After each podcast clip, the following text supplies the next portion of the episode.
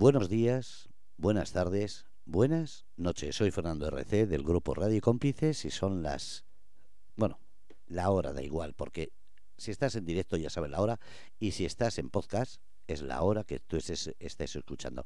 Estamos en el programa La Tira Morciana, un programa creado y presentado por Antonio Fernández, conocido también como Detective Murciano. Antonio, todo tuyo. Muy buenas tardes. Eh, un segundito. Muy buenas tardes a todos y bienvenidos una semana más a La Tira Murciana con vosotros, Antonio, el detective murciano. Es un placer estar con vosotros hoy.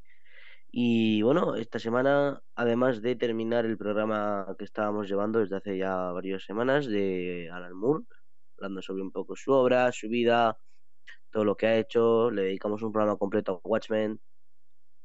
Estamos aquí ya para un poco finalizar, ¿no? Para hablar lo que es de después de Watchmen, un poco un resumen de todo lo que ha hecho y demás. Así que en definitiva tenemos bastante que bastante tela que cortar. No obstante, antes de eh, decir todo esto, me gustaría mm, comentar que mm, bueno, yo como detective murciano para traeros las noticias sobre eventos de Murcia y demás de, eventos frikis y demás. No sé si Fernando antes de que empieces te gustaría también comentar conmigo todo lo que vamos a estar haciendo. Y es que vamos a estar presentes tanto en, la Winter Freak como en el Festival Sombra de, cine.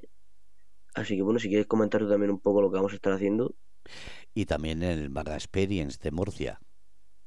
También, también. Estamos ahí también en el Manga Experience. Eh, va a ser una un, un, final de mes y un mes de marzo completito, porque tenemos eh, final de febrero este weekend que va a ser en Torre Pacheco, al cual ya estamos acreditados, haremos entrevistas, charlas, fotos y recorreremos para presentar a todo el mundo lo que es uno de los mayores eventos frikis o, de manga de, Murcia. Después eh, acudiremos al Festival Sombra, uno de los festivales más reconocidos nacional y también de carácter internacional aquí en Murcia Capital en el cual no solamente iremos entrevistando a gente durante todas las semanas antes del evento, sino que vamos a estar allí acreditados para hacer fotos, entrevistas y estar en la, en la alfombra roja. También decir que es muy de agradecer tanto a Omar como a las personas que nos van a dar ese, esa acreditación y esa oportunidad que una radio como la nuestra se presente a un evento tan importante. Agradecer al Ayuntamiento de Torre Pacheco, la oportunidad y a la directiva de IFEPA la oportunidad que nos dan de volver otro año más a ese salón manga de IFEPA, como digo, en Torre Pacheco. Y agradecer, como no, a Tony Stark, eh, que nos, eh, nos acredita como prensa también para el eh, Manga Experience en Murcia Capital, que va a ser, según dicen, el mejor espectáculo. Así que no dudéis que cualquiera de los eventos que vamos a estar, tanto para hacer fotos, reportajes, entrevistas, sino también para disfrutarlo, pues va a ser un momento de principio y continuación de lo que se espera de Grupo Radio Cómplices en todo este año que estamos creando no solamente eventos, sino asistiendo en calidad de fotógrafo, eh, tú ya sabes quién, en calidad de comunicador va a estar Antonio Fernández, que es el que conoce el mundo friki, y yo como acreditado comunicador en los mundos del cine. Y Antonio estará a mi lado para hacerme no solo apoyo, sino para disfrutar también de esos eventos de cine, música y de todas las actividades que vamos a ver en el mundo manga y en el mundo sombra.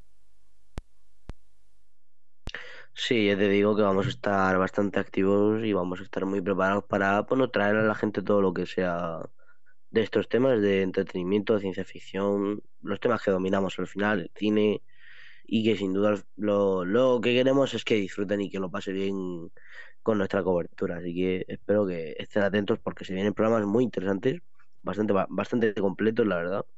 Y yo tengo muchas ganas de hacer todo esto y de que llegue el festival, los festivales, los, los manga y todo. O sea que, dicho esto, muchas gracias, Fernando. Gracias a ti que lo disfrutes y ahora todo tuyo el programa. Por supuesto. Eh, bueno, nosotros nos quedamos por básicamente el impacto de Watchmen ¿no? en la cultura popular.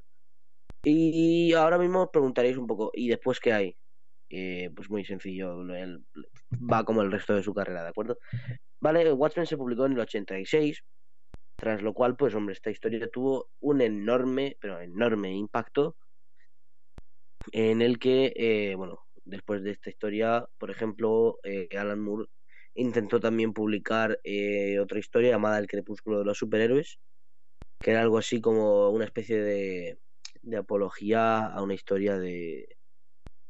Una especie como de historia bastante filosófica, bastante profunda, en la que, bueno, una especie como de apocalipsis de, de diferente del mundo de DC que sucedería con un futuro lejano y habría diferentes casas a los Juego de Tronos y demás.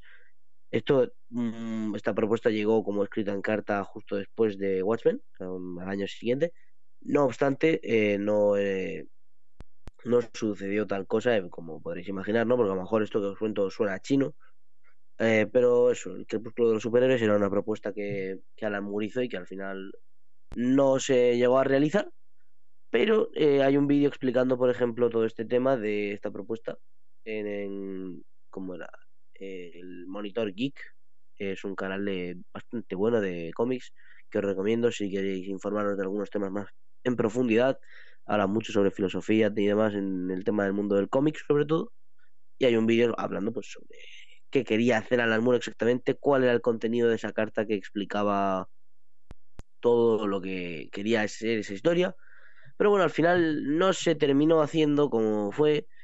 Y bueno, realmente estas historietas que os digo, que querían ser como una especie como de futuro y demás, se acabaron usando esas ideas para Kingdom Come, un cómic de eh, Mark Waid y de Alex Ross, bastante famoso la verdad, es un futuro como apocalíptico, podemos decir, ¿no? Distópico para el mundo de los superhéroes de DC. Y bebe esta serie, pues que es bastante famosa, tiene un dibujo bastante icónico y bebe bastante de, esa idea. Pero bueno. Eh, lo cierto es que después de Watchmen hay un deterioro importante en la relación entre DC y Alan Moore. Y es que, como os comenté en el anterior programa, eh, eh, DC era bastante puñetero con el tema de los derechos y no querían que Alan Moore tuviera control sobre su obra ni sus personajes.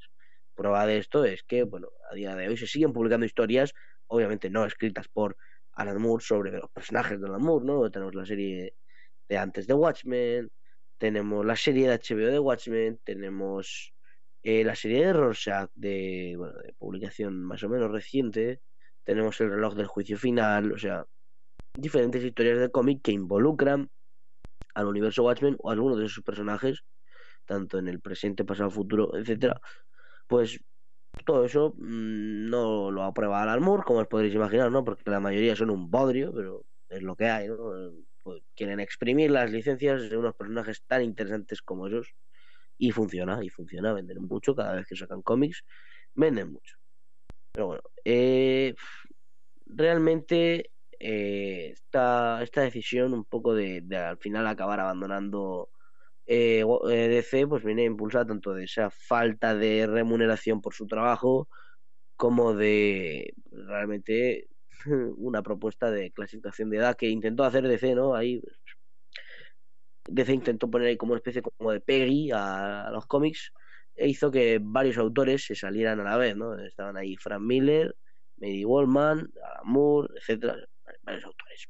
¿De acuerdo? Esto sucedió en 1989, justo después de acabar ya lo que vendría a ser la publicación de V Vendetta como tal, porque realmente V Vendetta teóricamente se publicó tal y como la conocemos eh, en el año 2000, ¿no? A color, pero las tiras en blanco y negro se fueron publicando desde 1980 hasta 1989. Tras suceder esto, pues sencillamente se separaron. ¿De acuerdo?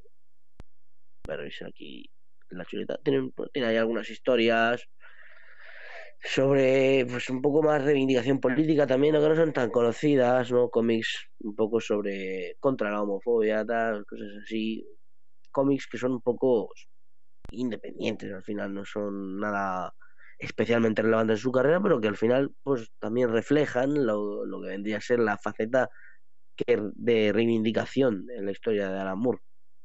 Y es que realmente siempre vais a encontrar estos elementos de reivindicación más o menos sutiles, en, en su carrera y en sus obras. O sea, prácticamente todos los cómics que haya suyos es imposible no encontrar esto. Y entre esta etapa, pues unos pocos años y demás, mm, haciendo cosas menos relevantes, podemos decir. Eh, así que bueno, tenemos aquí eh, el siguiente cómic que es From Hell. From Hell. Voy a buscarlo. From Hell es también una de las obras más importantes de Alan Moore. Es un, cómic extremadamente importante, publicado entre 1993 y 1997. Lo dibuja Eddie Campbell. Y probablemente sepáis de qué va From Hell, pero no sé si lo expliqué en el anterior programa. From Hell eh, cuenta la vida de Jack el Destripador desde la perspectiva de Jack el Destripador. Es una historia bastante profunda que, bueno, como dice, disecciona la sociedad en la que vivió eh, Jack el Destripador, disecciona su mente, disecciona eh, todos los puntos que le llevan a hacer lo que hace, eh, por qué lo hace, cómo lo hace, su, su trasfondo familiar, su contexto social, cómo era él, muchas cosas, ¿vale? Es un trabajo bastante profundo a nivel de investigación. Recordemos que no había internet, ¿vale? Es una investigación policíaca al final, o sea, es, un, es una aproximación muy detallada de quién pudo haber sido, basada en cartas, basada en informes de la policía, basada en cómo funcionaba el mundo en ese momento. Algo bastante difícil de hacer, incluso a día de hoy es un trabajo que con internet y con todo sería casi imposible de imitar en cuanto a nivel de calidad en, en lo que se cuenta, ¿no?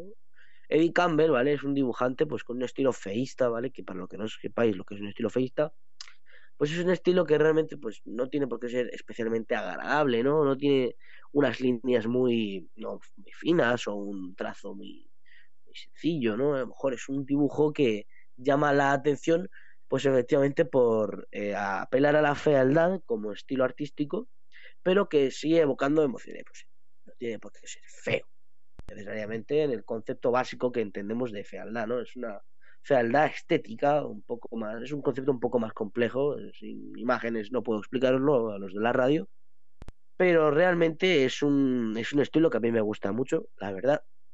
El estilo feísta blanco y negro, sobre todo, que es un estilo que me gusta mucho, que es en el estilo en el que se maneja este cómic. Hay una versión en la color que pues está pintada en digital, como si hubieran echado el cubo del paint así que no quiero que os compréis eso porque no, no, no, es buena, no es buena edición. Pero la edición en blanco y negro, que es la original, pues es la que más recomendaría. Y bueno, ese cómic eso habla sobre la vida de Jack el Estripador, tiene también eh, intrigas palaciegas, ¿no? Es la época victoriana, finales del siglo XIX, y tiene ahí unas subtramas muy curiosas, eh, unos personajes también secundarios que pues, llaman mucho la atención, ¿no? Es, y al final es. Eh, Jack el Estripador es una figura muy. casi mitológica de la cultura popular, ¿no? Pero en este caso se desmitifica bastante, pero también entra como unos rollos metafísicos, ¿no? Porque como que él tiene una idea muy compleja, una cosa muy rara en la cabeza, ¿vale? No quiero spoilearos exactamente de qué, de qué habla, pero el caso es que esto es para una especie como de demostración para el protagonista, ¿no? El asesinato de las prostitutas, no sé si sabéis, es probable que sepáis lo que hacía Jack el Estripador con las prostitutas, ¿vale? Las asesinaba, las descuartizaba, eh, hacía cosas bastante horribles con ellas. Pero bueno, eh, tiene eso mm, una experimentación bastante buena con la narrativa, ¿no? Saltos temporales. Tiene unos elementos muy curiosos, ¿vale? Que a día de hoy pues, se siguen usando en los cómics y demás. Pero es una forma bastante compleja de hacerlo para Alan Moore. Eh, esto es como, no es una innovación, porque esto también pasa en Watchmen, lo de saltar de un punto a otro, de bastante. Es una forma bastante compleja de narrar la trama. Y aparte, la, la, narrativa en sí se conecta pues con los problemas, ¿no? Se conecta con, con, decirlo, con los problemas adyacentes en el mundo en el que viven, más que lo que vendría a ser la historia en sí, ¿no? Un poco de lo que todo, lleva, todo el final lleva al protagonista, es bastante movida. Y me gustaría comentaros que si veis la adaptación de, la, de, al cine de esta obra, veréis que nada de lo que os estoy contando parece ajustarse a la realidad de esa peli, ¿no? La protagoniza Johnny Depp, ¿vale? Que Johnny Depp, eh, el, protagonista de esa película, ¿no? Pues sale en el cómic un total de dos viñetas. Sale dos viñetas para reírse de él porque no, los investigadores no son capaces de encontrar a Jack el Destripador y se ríen él en su cara. Y, esa es la aparición total del protagonista de la película. Para que veáis la calidad de eso. Pero es que además hay un juego, hay un videojuego para ordenador que adapta la película, que adapta el cómic, que, bueno, ya no me quiero ni imaginar qué, clase de aberración abyecta debe ser eso, pero existe. Existe, no podemos evitar que exista, ¿no? Una cosa. Por suerte para Alan Moore esto no es una... No lo han exprimido tanto como otras de sus obras, pero bueno, pues bastante, bastante chungo, la verdad. Y bueno, eh, no sé si lo sabéis, pero mm, en esta época de, de, la, época victoriana, pues había unos personajes muy muy particulares, ¿no? Tenemos a Oscar Wilde, a Lister Crowley, ¿no? Eh, personajes mitológicos también, eso lo que caben, ¿no? Que son figuras históricas más bien, que aparecen en el cómic, al final, pues son, gente que existe en ese contexto histórico, tiene sentido hasta cierto punto que aparezcan, y realmente son son unas, son unas paranoias importantes, ¿no? Al final eso es una especie como de contexto filosófico bastante denso, pero es una obra de las más representativas de Alan Moore, ¿vale? De lo que es como escritor, de lo que representa la obra, de lo que representa el trabajo de Alan Moore. Y al final es una, es una cosa bastante bestia. A mí me, gusta muchísimo, sinceramente, lo, recomiendo, es de mis cómics favoritos de Moore y de mis cómics favoritos en general. Bueno, esto se publicó, eh, se publicó en los 90, además se llevó bastantes premios. No obstante, había bastante bifurcación artística entre Eddie Campbell y Alan Moore. Y es que, pues hombre, muchas veces Alan Moore se conoce por ser un autor bastante denso, ser un autor no a nivel de narrativa solamente, sino a nivel de explicación en las ideas que quiere transmitir. A la hora de trabajar con un autor, lo que él busca es no exactamente seguir un guion, sino tener unas ideas que el dibujante sepa contar de una forma que contente a Moore. Y bueno, pues Eddie Campbell se pasaba esto un poco por, la ingle, ¿no? Porque a Moore le ponía, bueno, que esta página represente esto con este tal, Aquí una mancha negra, una mancha negra esta vez. O sea, era una bifurcación en el sentido de que Eddie Campbell se negaba a darle la profundidad que Alan Moore buscaba, esa profundidad retorcida que él siempre trata de darle a todo, a, muchos de los dibujos, ¿no? Entonces, pues, no conectaron del todo bien, pero dentro de no haber conectado, es una cosa, es un resultado bastante interesante, ¿no? Y que merece la pena 100%, pero 100% repasar. O sea, no os lo toméis, no, no os lo toméis como una, ¿cómo decirlo? Como una invitación a no leerlo solo porque el, el autor y el dibujante no hayan estado conectados, porque esto ha pasado otras veces, pero es peor, o sea, yo que sé, All Star, Batman y Robin, ¿vale? Frank Miller y Jim Lee, eso no pega ni con cola de, ni con cinta de carrocero ni nada, pero es una cosa que existe, ¿no? Pero la diferencia está en que el talento de uno puede salvar al otro, como es el caso de Alan Moore y Eddie Campbell, ¿no? Y bueno, no me podéis nombrar otro cómic aparte de este de Eddie Campbell, y hay la razón para ello. Bueno, luego tenemos ahí ya cómics también eróticos y demás, mm, publicados en revistas, Amor, eso ha sido siempre muy, muy variado, muy, no extraño, pero sí muy típico en cuanto a que publica. Al final, pues eso, le va mucho el indie y le daba también por dibujar, pues eso, historietas de la época victoriana, pero eróticas, ¿no? Hay bastante erotismo en sus cómics normalmente, hay escenas de sexo, escenas tal, pero a veces, como el, en el caso del cómic Lost Girls, ¿vale? que es un cómic eh, ambientado en el siglo XIX también, diferentes novelas, eh, Alicia en el País de las Maravillas, tal, El Mago de Oz y Peter y Wendy. Son tres novelas, son como tres capítulos. Y bueno, esto se publicó en 2006 en Estados Unidos. Y es un poco extraño, ¿vale? Eh, son historietas eróticas, así que no, no voy a hablar mucho de esto porque no quiero que me tiren el canal. Pero bueno, eh, esto ya estamos en el siglo XXI, ¿de acuerdo?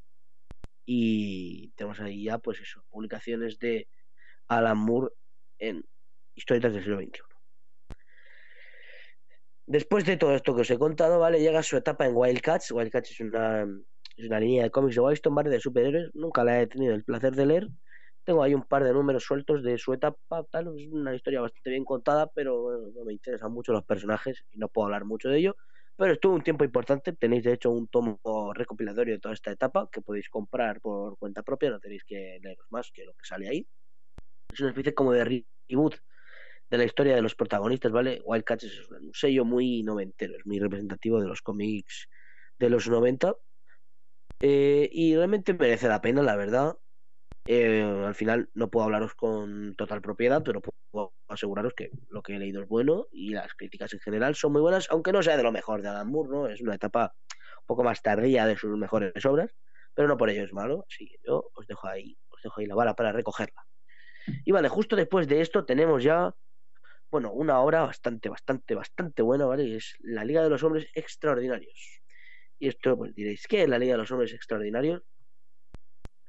Pues es un cómic eh, bastante importante que igual os suena porque hay una película, ¿vale? Que protagoniza Sean Connery. Pero bueno, voy a decir, os voy a decir, voy a decir. Es un cómic dibujado por Kevin O'Neill, ¿vale? Eh, son historietas. Mmm, estoy buscando la fecha, perdonadme. Eh, publicado en 1999. Estaba buscando la fecha. En 1999 se publicó eh, historia que narra pues unas aventuras bastante particulares, ¿no? Que son también ambientadas en la época victoriana, pues le dio al amor por ahí estos años, ¿no? Y habla sobre un grupo de superhéroes formado por distintos personajes de ficción de obras de esa época, ¿vale? Por ejemplo, pues, las minas del rey Salomón, el protagonista, ¿no? La, la, tía de Drácula, el hombre invisible, el doctor Jekyll y Mr. Hyde, cosas así, ¿vale? Gente así aparece, ¿no? En el cómic a lo largo de la trama va apareciendo y van formando como unos vengadores pero victorianos. Una historia muy original y de la que han salido bastantes tomos, hay tres tomos mm, principales, ¿vale? Luego hay historietas aparte además. Y por desgracia, Kevin O'Neill murió hace poco, el dibujante murió hace poco. Una desgracia, sinceramente, porque era un autor joven dentro de lo que sesenta y pocos años. Y bueno, dejó ahí toda la obra publicada. Ya, evidentemente, no saldrán más cómics, ¿no? Pero hasta hacía muy poco estaban saliendo tomos todavía de la Liga de los Hombres Extraordinarios. Y sinceramente a mí me gusta mucho, ¿vale? Son historias muy entretenidas, muy divertidas. Son más bien cómicas, son muy ligeras en cuanto a tono, ¿vale? Y eso, es un equipo, van formando un equipo para como derrotar a especies de supervillanos, tal. Forman un equipo ahí que son como parodia incluso de distintos superhéroes, ¿no? Por ejemplo, el Doctor Jekyll y Mr. Hyde Hulk, tal. Cosas así que al final lo que están representando es una especie de parodia a los superhéroes convencionales, pero con un tono muy curioso. Y es que además parte del, evidente contexto histórico, ¿no? Pues hay una crítica social bastante potente. Y es que, por ejemplo, pues cuando tú estás leyendo el cómic, ¿no? Tienes ahí una serie de escenarios y pues hay mucho humo, está todo muy sucio, hay vagabundos, hay... Es una crítica bastante sutil pero a la vez bastante caricaturesca, ¿no? Paródica y más, que como que está muy bien implantada, pero que al final está ahí, ¿no? Es una crítica a la sociedad de aquella época, ¿no? Todo el mundo fumando, todo el mundo humo las fábricas, explotación laboral, o sea, expone los problemas de, de, esos, de esos sitios, de esas épocas, de forma muy sutil, está, pero eh, sin más, no, no se esfuerza demasiado pero consigue ambientar muy bien estas tiras cómicas y al final funciona muy bien y son de sus mejores historias. ¿Qué sucede? Que en 2003 deciden adaptar la Liga de los Hombres Extraordinarios al cine y es ahí cuando Alan Moore decide no volver a recoger los derechos de ninguna película basada en sus cómics. Y es que está lo asocia, pero tal, tal, tal lo asocia, que decide quitar los, no, no se puede poner el nombre de Alan Moore, nada que haya hecho Alan Moore cuando la adaptes. O sea, después de esa peli, reculó y dijo, no, nunca más, nunca más. ¿Vale? Porque luego ya la peli de Vendetta, de Vendetta que salió en 2005 no tiene. La peli de Watchmen no tiene nada. Ninguna peli de Alan Moore tiene ningún nombre de Alan Moore porque es que no puede, no, lo tolera. Y no le culpo, la verdad. Son todas basura. A mí no me gusta prácticamente nada de ninguna. Es lo que hay, es lo que hay. Y yo esas películas no le hacen nada bien. Su etapa de Supreme está. Sí. En Nimitz también trabajó con Rob Liefeld en John Blood y Supreme. Sí, a ver, sí, es cierto. Alan Moore trabajó en Nimitz unos años, no lo he comentado. Pero es cierto, estuvo en Nimitz Comics, ¿vale? Una editorial que crearon los algunos autores que se salieron de Marvel y DC en los 90, ¿vale? Por ejemplo, eh, Robert Kierman, Rob Liefeld, Jim Lee, además autores así de bastante renombre que a día de hoy siguen publicando, son bastante buenos. pero que genuinamente yo no, no leo tanto. Son autores muy buenos. Rob Liefeld, Rob Liefeld es basura su dibujo, ¿vale? Solo tuvo el golpe de suerte de diseñar y crear a Deadpool junto a Fabián Chiesa Y es que si no, es que es imposible, es que no puedes leer esos cómics de Rob Liefeld son horribles, ¿vale? Su dibujo es muy malo, muy ambientado, demasiado ambientado a los 90, es decir, eh, mal hechos, pero bueno, se justificaba porque eran los 90, pero ahora ya no cuela, ¿no? 30 años después ya esos dibujos no funcionan de. Por eso lo pasado un poco por encima. No me gusta Rob Liefeld, he querido intentar evitarlo, pero bueno, es cierto que Alamur estuvo en Image en los 90, luego rompieron amistad, pero estuvo un tiempo, estuvo un tiempo innegable. Bueno, ¿dónde estamos? Estamos en, esta etapa de la Liga de los Hombres Extraordinarios, ¿vale? Estaba criticando la película. Eh, también, bueno, después de ella sacó Tom Strong, ¿vale? Y Top Ten, son cómics así de una etapa un poco más alejada de lo que fue su, su prime, ¿no? Su mayor, e, su mejor época como escritor. Son historias que están ahí, que son buenas y que no son, son destacables, pero que pues, no conozco, la verdad, son, son parodias, eso, un poco de, un poco parodia, un poco más revisionismo del superhéroe, un poco más desconocido para mí, pero os comento un poco, ¿vale? Tom Strong, ¿vale? Es un... Voy a leer la Wikipedia, no me juzguéis. Tom Strong son las aventuras de un superhéroe postmoderno que parodia y a su vez homenajea al género de los superhéroes, caracterizado como los superhéroes de antes de Superman, como fueron Doc Savage, The Phantom y Tarzan. El protagonista, longevo gracias a una droga, narra mediante flashbacks sus hazañas durante el siglo XX, adaptando el estilo de dibujo y las formas de hablar a la época que narra, haciendo un repaso a la historia del cómic y a las publicaciones pulp. Lo dibuja Chris Sprouse. Chris Sprouse. Top 10 una comedia policíaca del género de spam, género del cómic en, las que las situaciones satíricas se dan sin ninguna expresión de apoyo por parte del personaje, es decir, un poco de un poco que pasa todo de fondo, ¿no? Eh, un poco como la ley de Milo Murphy, eh, no sé si la habéis visto, que él va pues un poco por transitando por la vida, los problemas van sucediendo y él trata un poco de evitarlos, pero los soluciona. Eh, de Spam, situada en una ciudad donde todo el mundo tiene superpoderes e identidades secretas.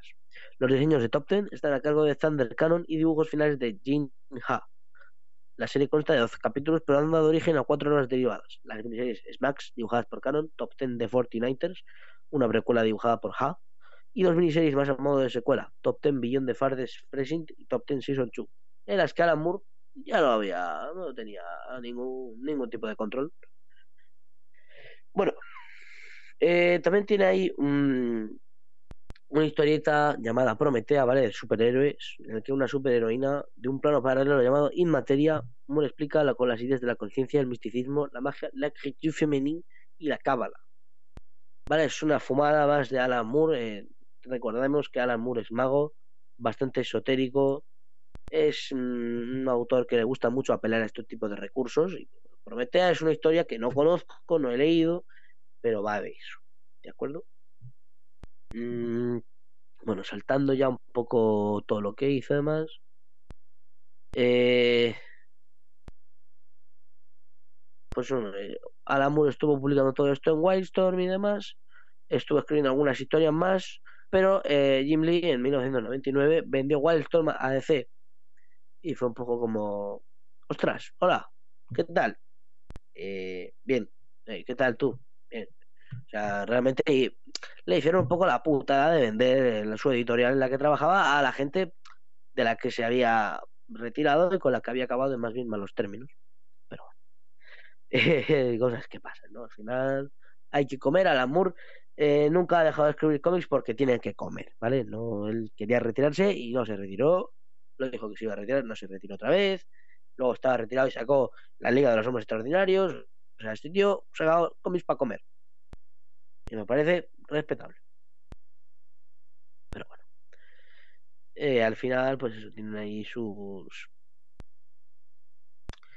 tuvieron ahí sus movidas y para intentar, pues un poco no, no, no quemarse entre ellos, pues Wildstorm eh, creó, creó un sello, ¿vale? Un sello nuevo, Firewall, para separarlo de las oficinas corporativas de DC. Y así poder publicar sin que apareciera el sello de DC en los cómics, ¿no? Al final, pues eso que no querían que interfiriera DC en la carrera de Moore y bueno, intentaron no intentaron evitar intentaron evitar toda costa que DC metiera mano, pero bueno, en el quinto número de La Liga de los Hombres Extraordinarios aparece un antiguo anuncio de una Marvel Brand que hizo que el ejecutivo de la que en la época, ¿no? Paul, Paul Levitz dijera que había que destruir eh, las copias impresas de ese cómic y poner el producto a Maze para, para evitar que saltara copyright ¿no? de Marvel y les pusieran algún tipo de queja y bueno, impusieron también censura y demás, pues historietas que había en el. Había realmente pues censura en varios de los tramos que tocaba el amor, ¿no? En esta época, pues, eh, como intentando parodiar, pues hablaba sobre algunas cosas que censurado DC, para que luego realmente más tarde ya hubiese hablado de esos temas en tiras cómicas propias, o sea, cosas que hizo ahí DC por tocar las narices, ¿no? Para evitar que Alamur tuviera libertad creativa. Pues sencillamente eh, metieron tijera. Eh, mm, ahí tenemos eso, historietas de Alamur eh, creadas ya, pues eso, distintas obras underground, tal. Tiene ahí la serie de Albion, que, existe, una, una miniserie. Detective, cállate conmigo, me dicen por el chat. Muchas gracias, amigo. Muchas gracias.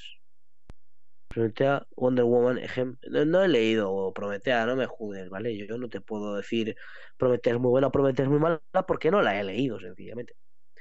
Detective, cásate conmigo, me dicen. Yosuke6666, muchas gracias. Estoy aquí en directo, para los que no lo sepáis, todas las semanas estamos en directo, en riguroso directo, a las 7 de la tarde en Twitch, twitch.tv barra detective murciano. Os podéis enterar de esto siguiéndome en Instagram, arroba detective murciano. Así que estad muy atentos a todas las novedades y todo lo que vayamos subiendo, ¿de acuerdo? O sea, no os perdéis una, no os perdéis una. Bueno, al final, eh, esto es un poco lo que ha hecho hasta ahora la Mur de cómics y demás, lo que os he dicho, que no voy a más recientemente ha salido la Liga de Hombres Extraordinarios en 2022 fue... ha sacado varios libros, ¿vale? Eh, ¿Qué día va a ser a la Winter Freak? Voy a ir los dos días. Estoy trabajando en la Winter Freak como prensa. Voy a ir tanto sábado como domingo estaré de jornada completa todo lo que dure elementos de por la mañana hasta por la noche seguramente si no me tengo, si no hay impedimentos de fuerza mayor estoy todo el día los dos días o sea que si, quieres algo si quieres matarme ahí puedes puedes buscar no no voy a huir el caso es que realmente el impacto de Lamour en la historia del cómic ha sido uno enorme porque muchos autores han intentado imitarlo hay historietas, bueno, que por ejemplo dicen, no, esto es el Watchmen de los 90, el Watchmen de los 2000. Eh, y cuando tú, es como Dark Souls, ¿vale? Para los que juguéis videojuegos, es probable que conozcáis Dark Souls, ¿vale? Cuando un juego es difícil, dicen que es el Dark Souls de su género. Es el Dark Souls del juego de lucha. Es el Dark Souls del. Porque es difícil y porque tiene muchos jefes. Pues esto es igual, ¿no? Esto es el Watchmen de tal, esto es el Watchmen de cual.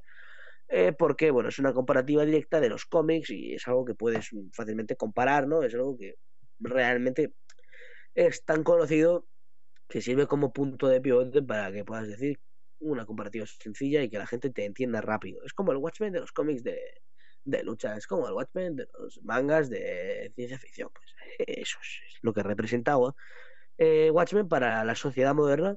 Y realmente es que al final su paso al mainstream con el cine ha sido muy importante para popularizar su obra. Y es que realmente Alan Moore ha cambiado la historia del cine también porque las aportaciones que ha hecho en el mundo del cómic han afectado a la historia del cine, porque al final lo que monopoliza hoy en día el cine es el cine de superhéroes, y es una persona que ha sido súper crítica, pero súper crítica con el mundo del cine de superhéroes, cree que son para adultos eh, que no han sabido crecer y que no han sabido eh, volverse adultos propiamente dichos, creen en fantasías, gente de 30 años que va a ver películas de Batman y se ilusionan y gritan. Eh, bueno, él critica mucho el, género el fanatismo, la nostalgia, pues por ejemplo la película de The Flash, ¿no? Con el Batman de Michael Keaton de los 80, él critica mucho todo este tema, ¿vale? Aunque sea lo que le da de comer, pero bueno.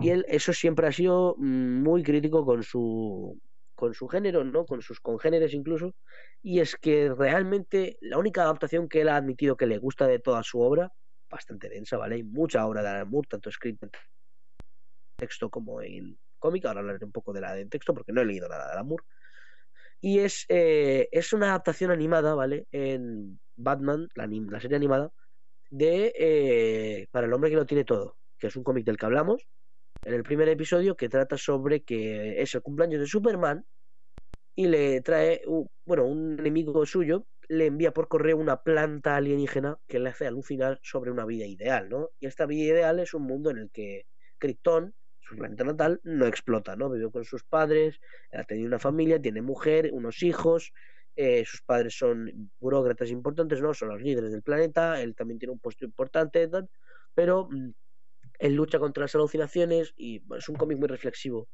porque habla sobre la idea de que realmente la vida ideal de Superman tal vez no es la que está viviendo, pero él cumple la función de ser Superman, ¿no? Al final él está contento con su trabajo, él sabe reconocer que debe huir de esa fantasía y finalmente pues rompe esas cadenas, ¿no? Mientras Batman, Wonder Woman y creo que era Jason Todd, no, me, recuerdo mal, es que hay varios Robins, ¿vale? No recuerdo qué Robin es ese, pero es el Robin de, de Jason Todd, si no recuerdo, si lo recuerdo bien, y pues derrotan al villano, ¿no? Y pues Superman, cuando sale como de este trance, es bastante bestia, ¿no? Ataca muy, muy ferozmente al superhéroe, o sea, al supervillano.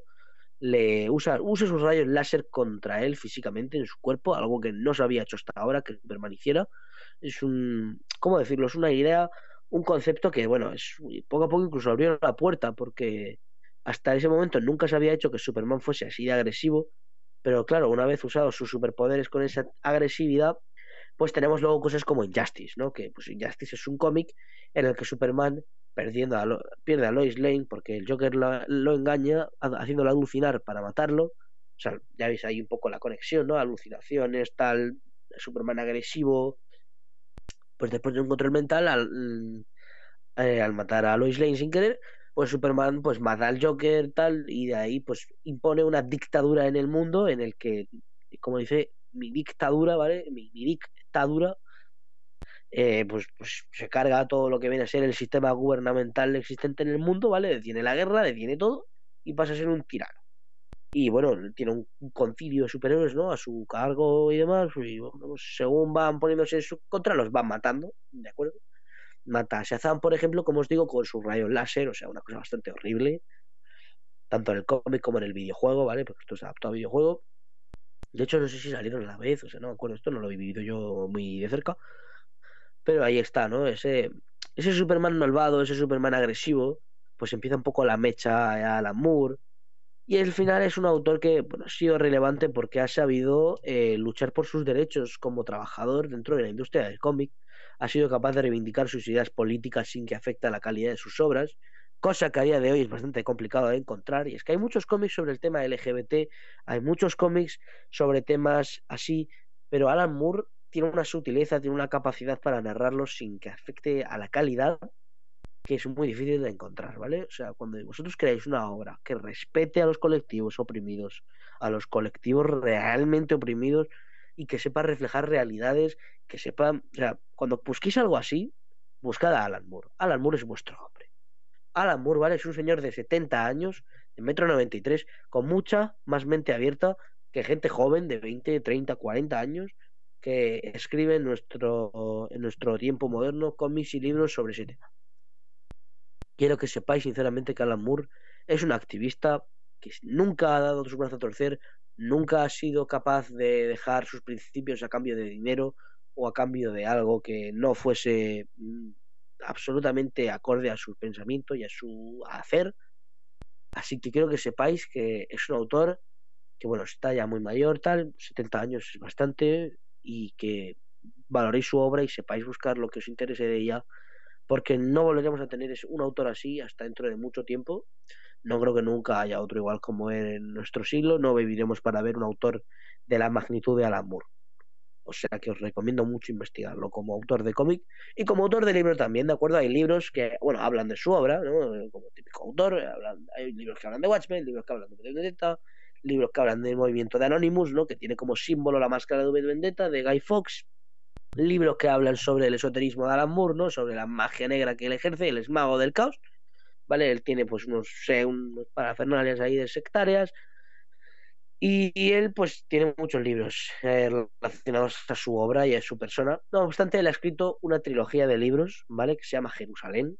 Son libros que no he leído y no puedo hablaros de qué van, pero vamos a leerlo en Wikipedia, Pero son son obras modernas, ¿vale? Eh, y que también han sido bastante aclamados por la crítica, son obras laberínticas, eh, bastante complejas y que pues eso a día de hoy no he tocado, pero ahí existe, ¿no? Sin más, es una... Son, son libros que eh, son, son novelas de Alan Moore, ¿vale? Bastante complejas, que pues amplían un poco el interés por su obra si os interesa mucho cómo escribe él, lo que cuenta, cómo lo cuenta. Y también sacó hace poco una especie como de libro hablando de cómics, pero está editado de aquella manera aquí en España, ¿vale? No recuerdo cómo se llama. Pero mmm, genuinamente está mal hecho, ¿vale? Literalmente la, la, fuente de texto es como azul eléctrico, ¿vale? Una cosa bastante incómoda de leer. Que no es como azul bolígrafo, un azul eh, que se puede leer, ¿no? Tal, una cosa así. No, no, es una edición bastante mal hecha porque es genuinamente dañina para la vista. Leer azul cansa mucho. Si entendéis un poco de teoría del color o habéis investigado un poco, debéis saber que el azul es un color que llama la atención, pero al final produce incomodidad en la vista, produce ganas de dejar de mirarlo.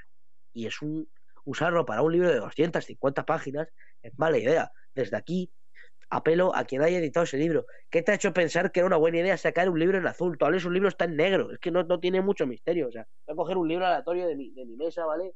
Eh, este mismo, eh, yo qué sé, tío, este libro de, de Jordi Wild, libro del Así es la vida de Jordi Wild, ¿vale? Libro de Jordi Wild. Fíjate, estoy usando a Jordi Wild de ejemplo de libro, o sea, esto es increíble. ¿De qué color es la letra? Negra, ¿verdad? Negra. ¿Por qué sacáis un libro en letra azul? ¿Qué os lleva a pensar que es buena idea? No lo sé, no. Se ha indignado. Tú te indignarías. O sea, tú imagínate que escribes un libro y te lo publican en azul. En plan, no quieren que lo lea. No, no quieren la editorial quiere boicotearte, no quieren que lean tu libro, o sea, es que me traca, o sea, no me jodas. Es un libro que me interesaba leer y digo, hostia, un libro de Alan Moore, voy a leerlo, tal, que habla de cómics, también hace referencia a su carrera, tal, es un poco autobiográfico, está en, en azul, en azul, o sea, bueno, bueno, me cabreo, ¿eh? Yo no entiendo por qué han prostituido tanto la imagen de Alan Moore. Es que, ¿por qué sacas su libro si, si vas a publicarlo mal? O sea, fíjate que es difícil publicar mal un libro de una persona muy conocida. O sea, que eso se vende solo.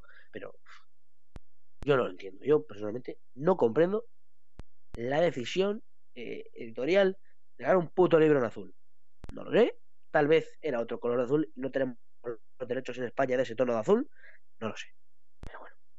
Eh, sin más, existe ese libro, ¿vale? Eh, voy a buscar Alan Moore, Alan Moore, libro 2023.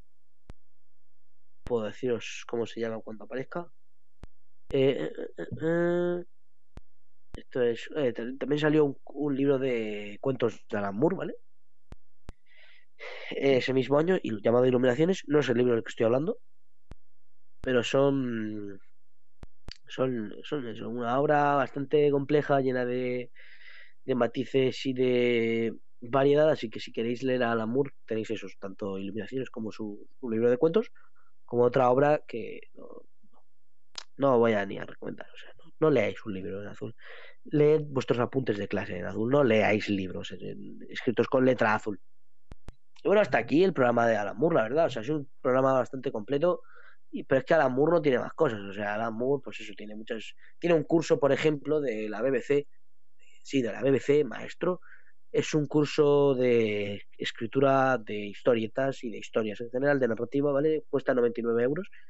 Si lo buscáis, es un curso bastante completo, eh, bastante complejo. Eh, a mí me gusta mucho ese curso, es brutal, ¿vale? Por 100 pavos que una clase maestra de Alan Moore te abra los ojos sobre cómo escribir es algo eh, difícil de emular, ¿vale? Para mí es una obra maestra de, o sea, es que es un maestro del cómic, de la narrativa, de todo lo que busquéis. Y es una persona con tablas, con experiencia. No es un autor cualquiera, no es como si te ponen a cualquier escritor de Marvel de 3 al cuarto a hablar de cómo se hace un cómic de Marvel. Esta persona ha crecido leyendo Marvel, ha creado Marvel, es, es parte de la historia de DC. No sé si me explico es un autor rico en cultura, rico en sabiduría, rico en filosofía, rico en mensaje, en reivindicación. Es un autor que también... Uy, Providence, Providence, no he hablado de Providence. Cierto, Providence.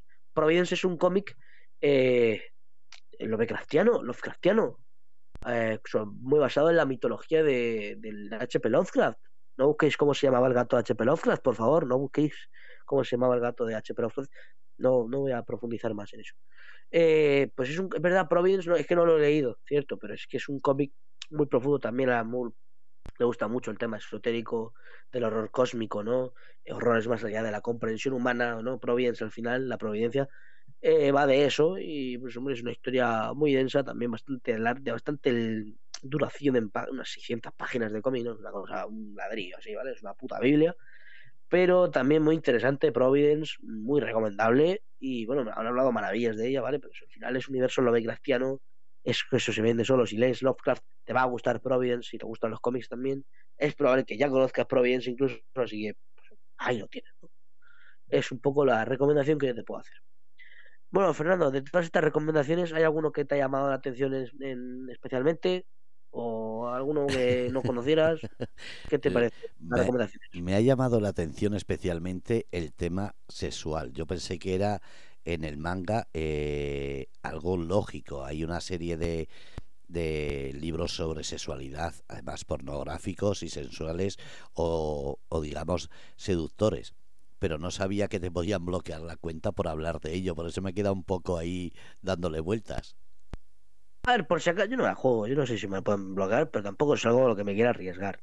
Yo lo he dicho porque para a profundizar en temas sexuales a lo mejor pues incomoda a Twitch, ¿no? Esto al final es un poco el tema de que no, si no mencionas que vas a hablar de estos temas en directo, pues a lo mejor pues luego te dicen algo, no lo sé, no me quiero arriesgar. Pero vamos, eran, son historias, eh, historietas tipo el víbora, ¿vale? Son historietas mm, sexuales, o sea que es que al final es que eso se comenta solo, la trama importa poco o nada.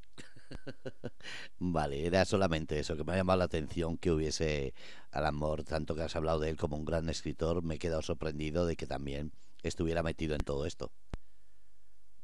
Sí, es un autor muy conectado con la sexualidad, con la expresión, con la libertad sexual. al final, una, esa ideología tan anarquista, tan de izquierda como tiene él, pues al final va muy de la mano con esos temas, ¿no? De expresionismo, de tema LGBT. Pero él es un autor, ¿vale? Él, es una persona que ha reivindicado esos derechos desde hace muchos años. Entonces, es una persona con muchas más tablas que la gente que lo reivindica a día de hoy y es mucho mejor escritor. Entonces, yo creo que es mejor leerse un cómic de él sobre esos temas que un cómic sobre cualquier, de cualquier otra persona. Pero hay muchas otras obras que algún día haré un programa hablando de eso, a lo mejor en, verano hacemos un programa sobre cómics LGBT porque me lo han pedido mucho en redes sociales y no es broma, me han pedido bastantes personas que hable de esto. Eh, investigo un poco porque cómics eso sobre relaciones mm, de, chico y chico, chica chica, eh, sobre enfermedades de transmisión sexual, ¿no? Tema depresión, drag queens, es que al final son temas que no son tan comunes, es que los tenemos ya hoy en día muy asimilados en la sociedad, pero en lo que es la ficción son más bien cómics independientes o cómics que se publican sin el mismo éxito que otras obras con temas más generalistas, podemos decir. Entonces yo veo que Alan Moore es muy interesante por eso, porque reivindica estas historias. Eh, bueno, él es, no, es, él es heterosexual, en plan, tiene familia, mujer e hijos, pero es una persona eh, ideológicamente muy libertaria, entonces mola mucho ver eso reflejado en sus cómics. Pues contento de que haya sacado esa información porque de verdad que es muy interesante. Muchísimas gracias.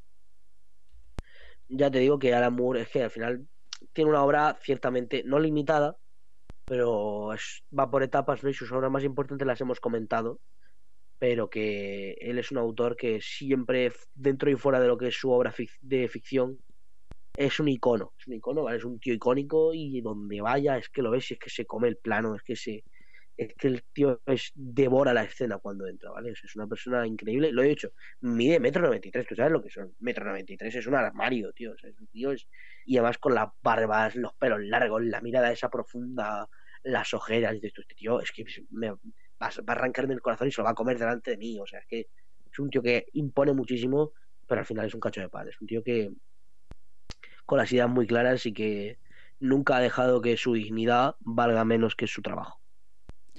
Pues como digo, gracias por el programa. Eh, puedes comentar que te estaban preguntando y has respondido. Eh, sí vas a estar y además vamos a estar acreditados como fotógrafo, comunicadores y como reporteros. Así que va a ser un, unos eventos muy, muy, muy concretos que no solamente vamos a trabajar, sino hay que disfrutarlos. Sí, van a ser eventos de mucha acción, mucho, mucho divertimento. Y yo espero sinceramente que la gente que vaya a la Winter se divierta, si me ven me saluden, se hagan fotos y demás. Que yo me lo pasé muy bien la última vez en el Salón Manga de Murcia, la gente con la estuve. Entonces, si en la Winter estamos en ese ambiente, vamos, a ser brutal. O sea, estaré encantadísimo de que los que vayamos a la, a la Winter Freak estemos ahí en, en comuna.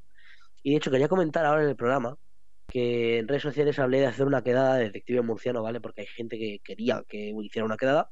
Así que bueno, ya, mmm, confirmo que la vamos a hacer, pero hay que ver cuándo. O sea que a lo mejor este fin de semana hacemos una quedada de detective murcianesca, ¿vale? Eh, quedar aquí por el centro de Murcia, no lo sé, tengo que investigarlo en profundidad, pero estoy muy contento con, con lo que, lo, lo que estoy haciendo de detective murciano. La gente tiene ganas de hacer cosas chulas, así que yo también y tanto eventos fuera como dentro del mundo del entretenimiento están encantados de, estar con vosotros.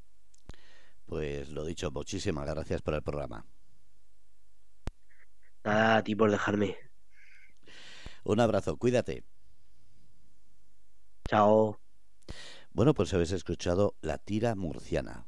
Como sabéis, jueves a las 7 de la tarde, aquí en Grupo Radio Cómplices. Mundo Friki, cómic, manga, todo lo que tiene que ver, ver, con eventos, actividades, traído de la mano de Antonio Fernández, conocido como Detective Murciano. Un abrazo a todos, gracias y como siempre, el jueves que viene, más.